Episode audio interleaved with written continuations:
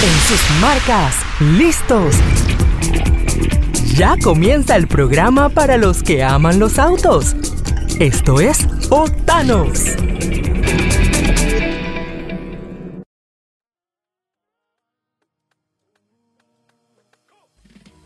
¿Qué hay amigos? Esto es Octanos aquí por Boom 106.1. Les saluda Benji Cheliu conmigo, Mario Muñoz, contentos de arrancar esta tarde junto a ustedes. Sí, así, arrancando, Benjamín, arrancando. Un saludo a todos los amigos oyentes que siempre nos dan su sintonía. Interesado por los temas de las novedades de los autos nuevos, pero también eh, temas interesantes para los conductores, ¿no? Así que a la orden cuando quiera, Benjamín. Así es, transporte, vialidad, calles, de todo lo vemos, lo vemos por aquí. Seguridad vial. Sí, también. Aquí tratamos todos los temas, siempre ayudando, dando datos útiles a los eh, conductores. Bueno, ¿con qué vamos hoy, Mario? Sé que hay información importante de la Autoridad del Tránsito y Transporte Terrestre. Sí, sí, sí, sí, porque mira que, a ver, tira un número. ¿Cuánto crees que al año la, la Autoridad del Tránsito se gasta? ¿Cuál es su presupuesto al año? No, no lo busques, no lo busques. No, no, no, tengo, no tengo idea, la verdad es que no tengo idea. Pero dime, pero pues ya. No sé, el presupuesto nacional es como de qué? ¿Por, por cuánto vamos? ¿25 mil millones? Sí, sí, como 20, sí. ¿Verdad? Así que no te extraña. Así que no te extraña que sean millones de dólares para autoridad de tránsito. No, no, pero no, bueno, eso me parece bastante normal. Eh, ¿Cuánto? 125 millones, que sería el punto 5%. Te quedaste corto. ¿Cuánto es? 167 Ok, al año. ok. Eh, bueno, cuando lo de- desmenuzamos, bueno, esa es la propuesta, tampoco le han- se lo han aprobado porque sabemos que siempre eh, hay una, una fase donde se solicita y luego la comisión de presupuesto. Claro, hay un análisis profundo de nuestros diputados que analizan cada cifra sí, para saber que se va, se va a dar el mejor uso a ese dinero, ¿no? Correcto, correcto. Asegurarse que beneficie a la población. Ujú. Bueno, eh, de los 167 millones, Eso fue un sarcasmo, ¿verdad? No, para estar seguro.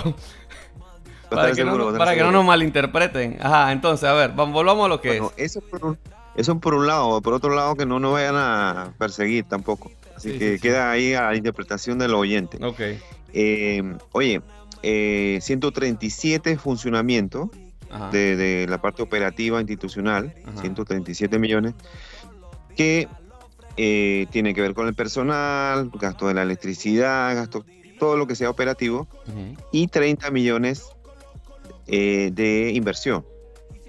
Y es- esa es inverti- poquito. inversión, esta inversión, claro, tiene que ver, por ejemplo, la señalización vial está incluida, lo- la compra de equipos tecnológicos, eh, sistema centralizado de semáforos, mira, ahí nuevamente están con el tema de los semáforos inteligentes, que supuestamente es lo que debiera eh, ayudar a la seguridad vial en el país. Y, y ya, eso es lo que está incluido en inversiones.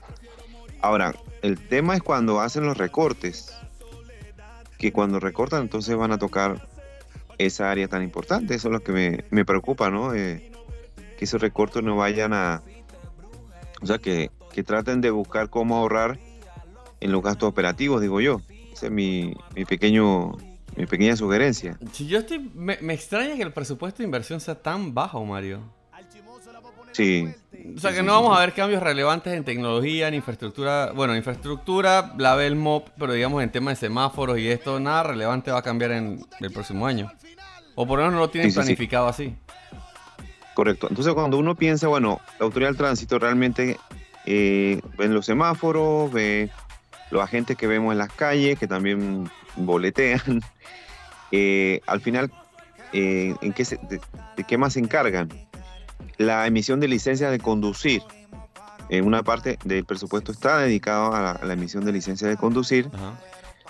Eh, debieran mantener estaciones de peso y dimensiones, que eso había estado un poco olvidado.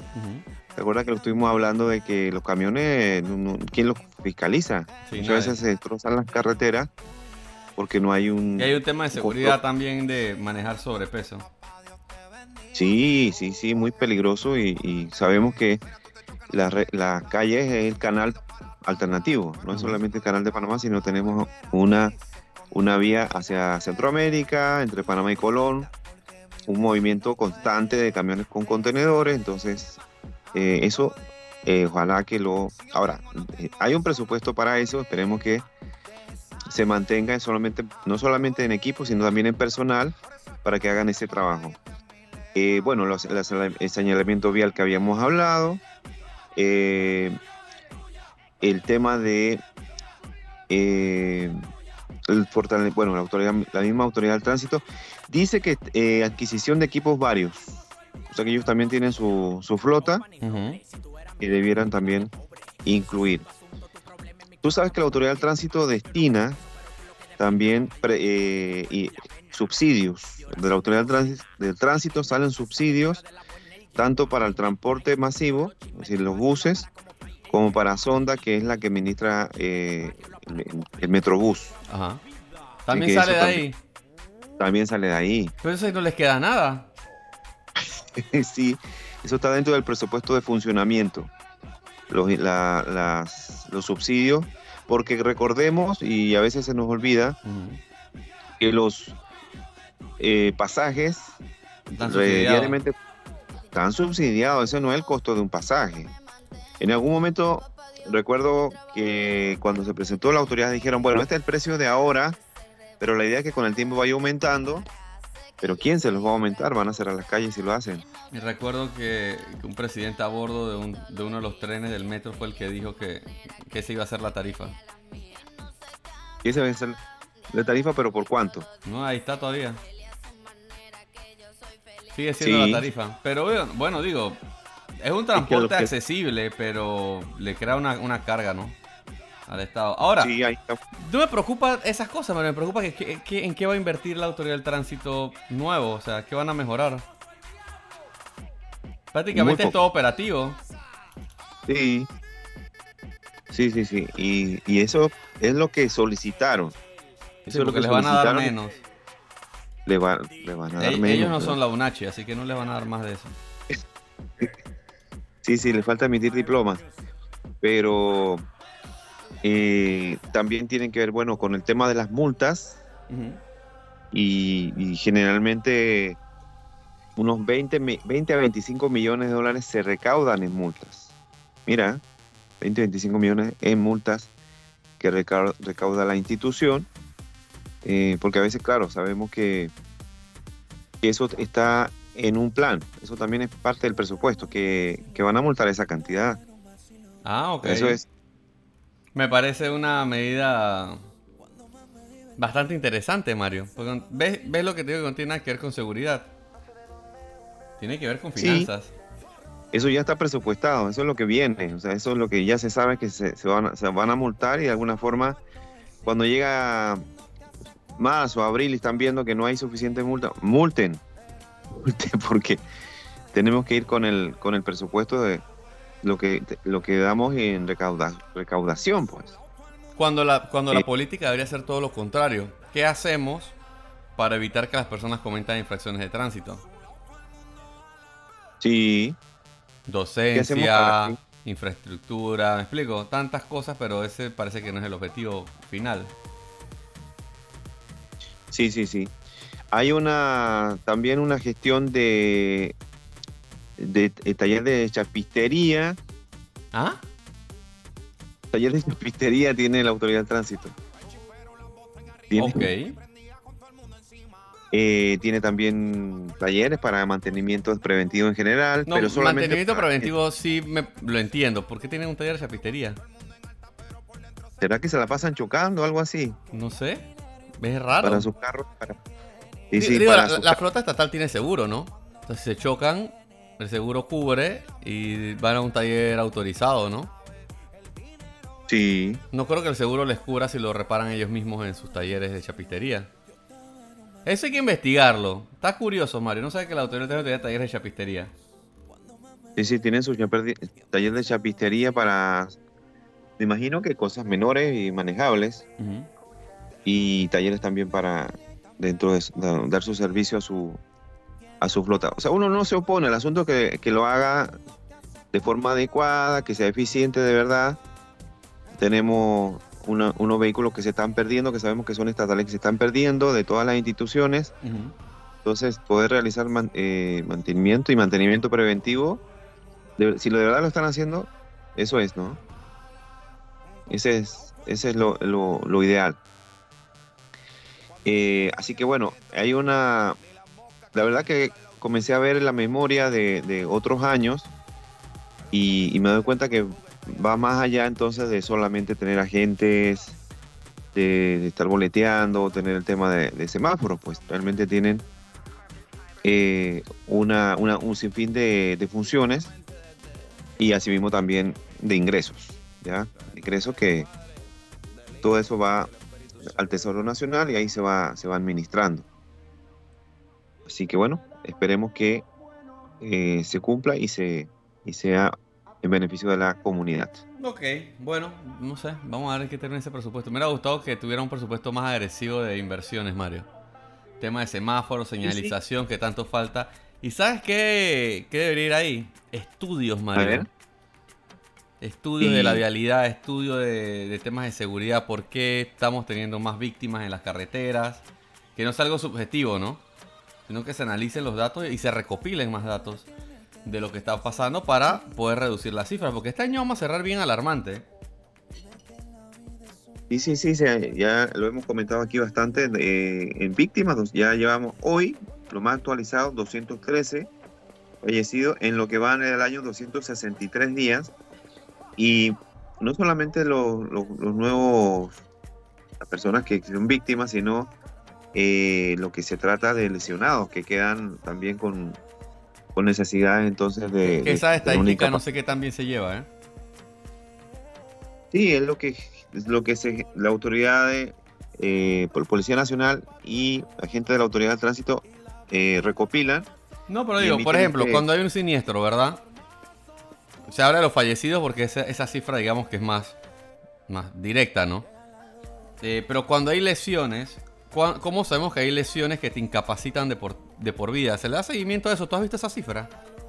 No, no, eso, eso no lo han eh, segregado, no lo han dividido. Porque tú puedes tener una, lesión que te haga ir al hospital, que te incapacite por un tiempo, pero también hay lesiones que te incapacitan de por vida. Y eso también, eso... también sería importante tomarlo en cuenta, ¿no? Sí, sí, sí. Y sobre todo, por ejemplo, atropellos, que son mucho más graves. Eh, y bueno, en casos también de vuelco, en casos donde son más aparatosos, los incidentes diarios, los, los pequeños choques, que las personas realmente salen bastante bien, pero o lesiones menores. Pero sí, hace falta ahí lesiones, lesiones graves, lesiones incapacitantes. Como tú dices, por vida, es casi un tema ahí de, que se, está generando, como por a, consecuencia de los siniestros viales, se está generando eh, consecuencias mayores. Así que, mira, nada más un dato que también hay que decirlo. Dice que 16 conductores fueron sacados de circulación por embriaguez comprobada. Ahí está, ahí está, o sea, la parte, el factor humano, o sea, cómo insisten en manejar en estado de embriaguez comprobada, porque ya no es aliento alcohólico, sino un momento eh, de, de abuso, un consumo totalmente irresponsable. Así que allí un poquito el panorama y, viendo y vigilando cómo se está haciendo. Oye, tenemos que ir a un pequeño cambio, Mario. Hablando de seguridad, a la vuelta vamos a hablar un poco de, de una presentación que hizo Volvo Cars el día de hoy. Porque presentaron un nuevo modelo eléctrico.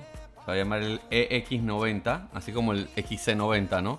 Siendo el SUV más grande eléctrico que van a fabricar. Pero además de eso, presentaron una nueva tecnología de seguridad bien interesante. Así que vamos a un cambio. Ya venimos con más de Listo.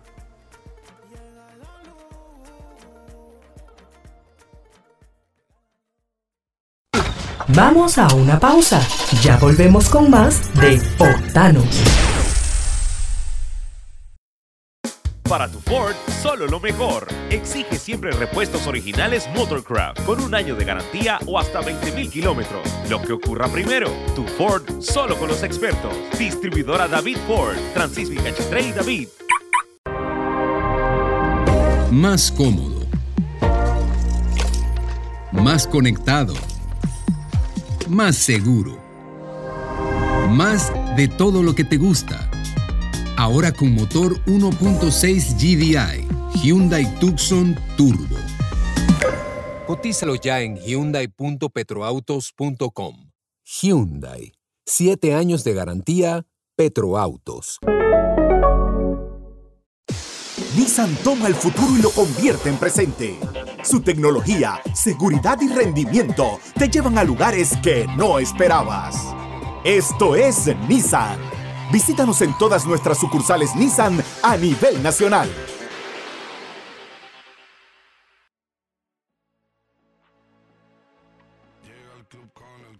¿Qué hay amigos? Estamos de vuelta con más de Octanos aquí por Boom 106.1. Les recuerdo seguir en nuestras redes en arroba Octanos Media. Arroba María Andrés Panamá. Síganme también arroba Benji Dense una vuelta por www.octanosmedia.com con toda la información de la industria automotriz en Panamá y en el mundo. Mario, vamos con algo de seguridad vial, ya que estamos hablando del tránsito y demás, y accidentes y, esto. Ah. Eh, que te va a llamar mucho la atención y viene de parte de Volvo Cars. Volvo Cars, que es el fabricante obviamente de Volvo, ¿no? Esta mañana hubo una serie de presentaciones y conferencias dirigidas por Jim Rowan, que es el, CEO de Volvo. Presentaron un nuevo modelo, se llama el EX90, que va a ser un SUV grande, eléctrico. Entra en el rango del XC90, que es ahorita el, el Volvo más grande que ofrece esta marca. Está disponible en Panamá. Y eventualmente va a ser el reemplazo del XC90, Mario. Ya lo anunciaron. Correcto, ese es el camino, es el camino. Va, a ser una transición suave, ¿no? Si usted quiere un Volvo eléctrico o híbrido enchufable, ahí va a tener el XC90 y va a tener el X90 por un periodo de tiempo. Eh, lo más probable es que sea como hasta el 2030, que ya Volvo dijo que va a ser 100% eléctrico. Ahora, eh, este auto, usualmente son estos tipos de autos a los que le llaman flagship, que es un buque insignia, ¿no? De la marca. Y este tipo de autos normalmente trae lo más nuevo en tecnología que ofrece un fabricante. Todas las tecnologías nuevas, todos los desarrollos los prueban en el vehículo más alto de la gama, más costoso, ¿no? En parte porque quieres destacar que lo tiene tu modelo más equipado y lo otro porque es más fácil amortizar los costos cuando es un vehículo con un margen de ganancia más grande, ¿no? Exacto. Y lo que presentó Volvo está súper interesante. Este nuevo modelo, el X90, 100% eléctrico, va a estrenar para Volvo una tecnología que se llama LiDAR, que se llama Light Detection and Ranging, que es un sistema de láser, de emisión láser, un sistema de emisión de luz, eh, que trabaja con el software de Volvo. Según lo que asegura Volvo, esto usa luz infrarroja o un láser que crea una imagen tridimensional del entorno. Significa que el, que el Volvo, el vehículo, está constantemente lanzando luz infrarroja como si fuera el radar de un barco, Mario, de un avión que tú lo ves en las películas, ¿no? Que te sale todo. Y él va a hacer un mapa a la redonda del auto de todo lo que, lo que hay. Dice que con esta tecnología el auto puede ver objetos pequeños, por ejemplo, un neumático tirado en la carretera, 120 metros antes de que llegue el vehículo. Oye, pero qué bien. Y de hecho puede detectar un peatón 250 mm. metros antes de que llegue el vehículo. Y la diferencia de esto con sistemas actuales, que por ejemplo los sistemas de cámara, que se han vuelto muy eficientes, en ciertas condiciones pierden efectividad. Por ejemplo, lluvia muy pesada que se reduce la visibilidad, de noche en lugares muy oscuros, pero dice que este sistema funciona independientemente de las condiciones climáticas, de la noche o de la velocidad en la que circula el vehículo. Oye, está bueno. Brutal. Dice que con este sistema lo que esperan es reducir los accidentes graves en un 20%. Y eso va sumado al sistema ADAS que ya ofrece Volvo, que tiene cámaras, sensores y radares. Está bueno. Bueno, yo recuerdo que una vez se trazaron como objetivo que eh, para no sé qué año. 2030. Para el 2030. Ninguna persona muera eh, en un Volvo. O sea, es muy bueno, ¿no? O sea, asegurar la, la seguridad a ese nivel, que ninguna persona muera en el mundo en un Volvo. Sí, a mí lo otro que me gusta, Mario, es que si te fijas, Volvo no habla nada de conducción autónoma. Correcto, no hay nada de, de, de digamos, reemplazar a los conductores. no es reemplazar a los conductores. Es ayudar a los conductores. Mira, y de hecho el sistema también incorpora un sistema de monitoreo del conductor. El, vehículo constantemente te va a estar eh, revisando tus, tus, eh, tus, rasgos faciales, hasta cierto punto tus signos vitales por medio de cámaras y sensores. Y explicaba Jim Rowan, y lo voy a leer textualmente, que entender el estado del conductor significa que la seguridad aún puede ser más efectiva. Los nuevos sensores controlados por algoritmos nos permiten reconocer cuando el conductor está distraído, por ejemplo cuando estás metido en el celular, cansado, si necesita un descanso y enviarle una alerta. Incluso si la persona que maneja se siente enferma o se desmaya, el auto está diseñado para que se detenga en una forma lenta, segura y además realice una llamada pidiendo ayuda. Oh, está bueno. Está brutal, Mario. Sí. Digo, es poco común que alguien se desmaye conduciendo, pero sí se han dado casos. Claro, claro que sí. Y si tienes tu teléfono inteligente conectado al auto, el auto va a decir, mi conductor se desmayó, hace una detención segura y a, través de tu teléfono llama a emergencias. Ahora, cuando lo llame, ¿quién, ¿quién le va a hablar? Bueno, me imagino que esto es para países más avanzados, Mario. Donde ah, obviamente te van, van a ubicar la llamada de emergencia por GPS. En Estados Unidos, por ejemplo, hay sistemas que son así, que solo pulsas un botón y te llega un sistema de... Mandas como una señal, ¿no? De alerta. De aquí ah, en Panamá te van a contestar y va a decir... ¿Pero qué quiere? ¿Pero qué quiere? Hable. Hable. No, no, esto es cosa del primer mundo, Mario. Pero, pero la verdad no deja de sorprender de cómo avanza la tecnología. Sí, sí, sí. Imagínate eh, a ese nivel con radares, con sensores, cámaras. Es decir, no hay forma de no detectar entonces objetos y personas en la vía, aparte de, bueno, por supuesto, de los vehículos adelante que se, que se detienen. Buena, buena eh, asistencia a los conductores. Estamos avanzando, estamos avanzando en, ese aspecto. Sí, sí, sí. Y eso de, tener mayor rango de detección de obstáculos te ayuda a tomar decisiones también. Porque los sistemas, por lo menos de frenada de emergencia, te avisan un poco encima. Hacen la función y te detienen el auto y todos los que tienen freno automático. Pero si tú pudieras saber con más tiempo, eh, puedes evitar ese tipo de situaciones. Oye, hablando de eso, Mario. Eh, hoy, es programa de tecnología y, seguridad. El día de ayer hubo una presentación grande de un fabricante de chips que se llama Nvidia. Nvidia fabrica chips de computadora, presentaron una gama nueva de de tarjetas gráficas de procesamiento, tanto para las personas que le gustan los videojuegos como para eh, tarjetas de video de productividad. Pero una de las divisiones de Nvidia fabrica chips de computadora para autos. Y el día de ayer, parte de este lanzamiento, presentaron un nuevo chip de inteligencia artificial enfocado en la conducción autónoma y la conducción asistida. Como lo que hablábamos de Volvo, que no es autónoma, pero ayuda al conductor, ¿no? El chip se llama Drive, Drive Tor. Y según Nvidia, lo que va a lograr este nuevo chip, que ya lo van a comenzar a comercializar a, fabricantes de autos, es que en lugar de tener múltiples módulos para los sistemas de conducción autónoma y de, conducción asistida en el auto, vas a poder centralizar los sensores y todos los componentes en un solo chip, en una sola computadora del auto. Eso va a hacer que se abaraten los costos, que se utilicen menos cableados, menos chips que sabemos que están escaseando últimamente. Y eso va a hacer que estas tecnologías puedan llegar a más personas porque vas a abaratar los costos. Lo otro, dice que el sistema de procesamiento de inteligencia artificial es mucho más rápido que lo que tienen actualmente. O sea que va a poder leer más sensores a la vez y tomar decisiones, ¿no? Correcto. O sea, más compacto eh, menos espacio y más eficiente, pues. Sí, dicen ellos, aunque no revelaron cifras, que el ahorro va a ser importante. Uno, porque es lo que mencioné, no se va a reducir el cableado, se va a reducir el peso. Recuerda que los cables de cobre pesan, Mario. Y incluso los cables de fibra óptica, de datos y demás. En lo, hay un sistema que le llaman multiplexados que todo eso se va a reducir. Y que también se va a reducir el consumo de energía dentro del vehículo que quizás en los vehículos de combustión no es tan importante, pero en los eléctricos sí. Así que eh, es un paso bien importante. Y, y llega un momento interesante porque con la escasez, muchos fabricantes están comenzando a pensar en producir sus propios chips.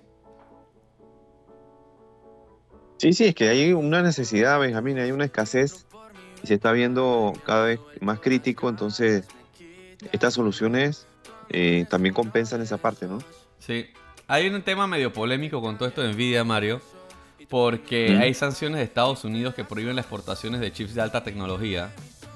Y de hecho, en la presentación de ayer, eh, Nvidia confirmó que van a estar utilizando el sistema actual Drive, que se llama Drive Orin, eh, lo va a estar supliendo el fabricante chino Xpeng para un SUV chino con conducción autónoma. Y no se sabe ah. si con las sanciones eso se va a mantener. Se podría, claro. Pero por el momento, si Nvidia lo confirma, lo que sí que yo creo que va a ser bueno para todos los consumidores, porque a este ritmo eh, vamos a tener vehículos con sistemas HADAS que muchos los piden cuando hacemos las pruebas, que por qué no trajo el HADAS, que por qué no sé qué. Hay un tema de costos. Y si los fabricantes logran reducir los costos, lo vamos a poder ver en autos muy económicos muy pronto. Sí, sí, correcto. Lo que pasa es que en vehículos premium vemos maravilla, en, niveles avanzados de, sistema de seguridad y asistencia a los conductores.